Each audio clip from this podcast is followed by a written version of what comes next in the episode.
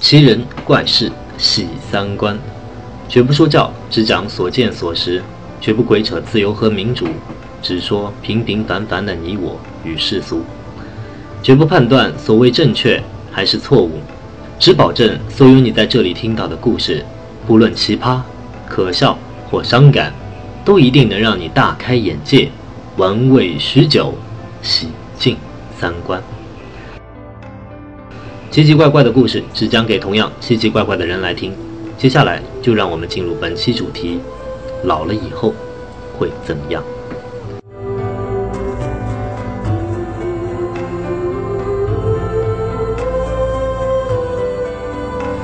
相信收听我们这个节目的大家一定都还很年轻，绝对很少会想到以后老了会怎样。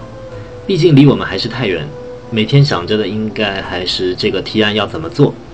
这个女生要怎么追？人生第一个一百万要怎么挣之类的问题吧，也就一些文艺小清新们可能会联想起一句“执子之手，与子偕老”。话说有次我在公园里还真见过两个老人牵手散步，当时我还在想。啊，老一代无产阶级的革命感情跟我们这种微信摇一摇时代真是不能比呀！啊，人家那种情比金坚呐，老而弥坚呐，啊，意蕴深长啊，我就这么沉浸在美好感情的赞颂中呢。谁知那个老奶奶就悠悠地说了一句：“老王啊，我得走了，我们家老头子还等着我买菜烧饭呢。”哎呦，我这个一口老血啊！你说意淫别人的生活是不是不太卫生呢？好了，因为今天的故事还挺虐心的，所以就先讲这么一个笑话调剂一下。接下来正式进入洗三观环节，人老了以后到底会怎样？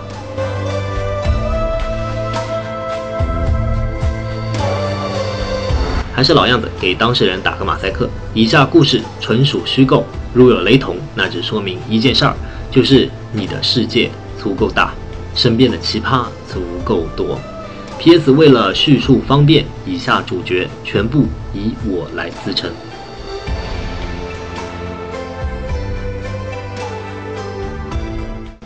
故事是这样的：因为种种原因，我的外婆目前住在一家敬老院。在中国嘛，你把老人送到敬老院，多少还是会有一些歉疚的吧？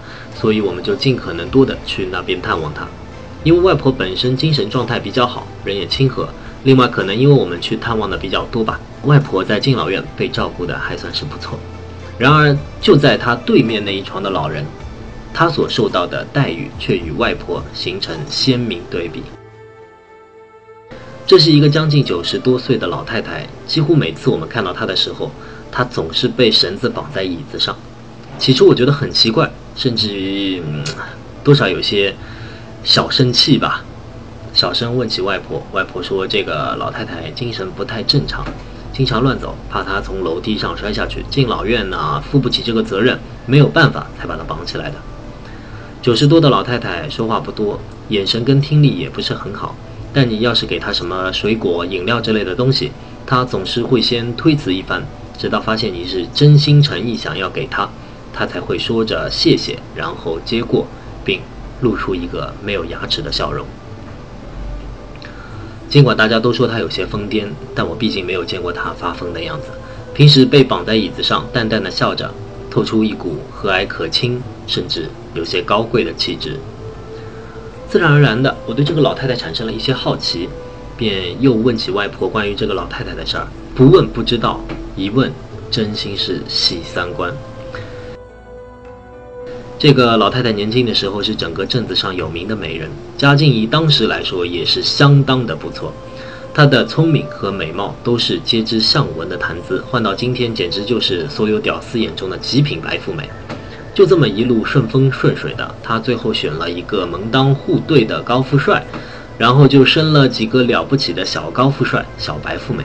这些下一代们不是出国定居，就是在香港、深圳这样的好地方落地经商。就算是在政治动乱时期，他们家也因为这个女人的高明手段，以各种方式躲过一劫。听到这里，我觉得这个老太太简直就是一个传奇。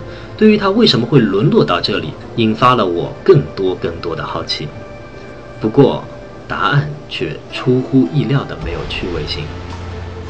外婆的原话就是：“因为人老了呀。老太太的丈夫在她七十多的时候走了，她的儿孙们各有各的忙碌，也各有各的推脱。老太太自己不愿意离开生她养她的故乡，而她的身体和精神状态只能选择最后一个选项，就是到敬老院来养老。起初晚辈们还会探望的比较多，比较勤快一些，但是慢慢的，从一个月一次，到两个月一次，到半年一次。到最近的一次，已经是两年前的事儿了。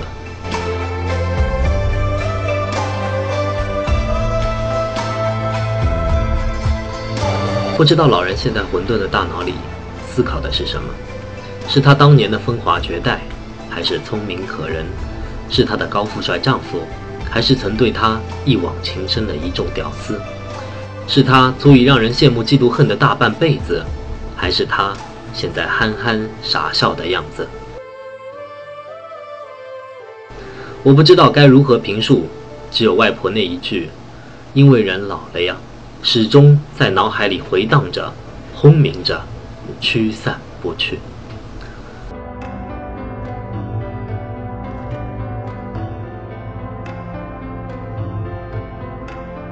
这个故事就到这里，不知道现在的你是哪种人？高富帅、白富美，还是矮穷矬、土肥圆？相信身为这个拜金社会的奴隶们，大家或多或少都在为自己更大的房子、更快的车子而拼搏奋斗着吧。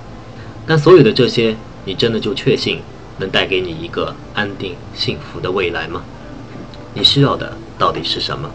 虚无缥缈的梦想，随意挥霍的财富，还是温暖可依靠的家？你无需给我答案，我只希望这个故事。也能给你有一些启发。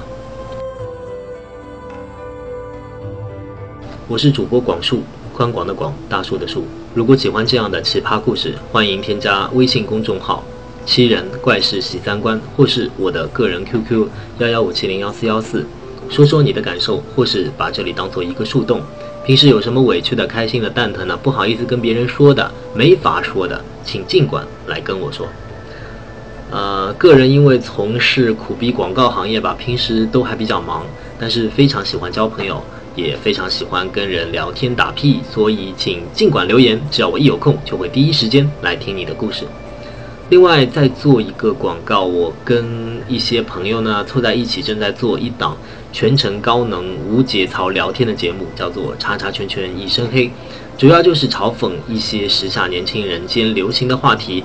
大概半个月出一期吧，跟我们这一档节目的差别还是挺大的。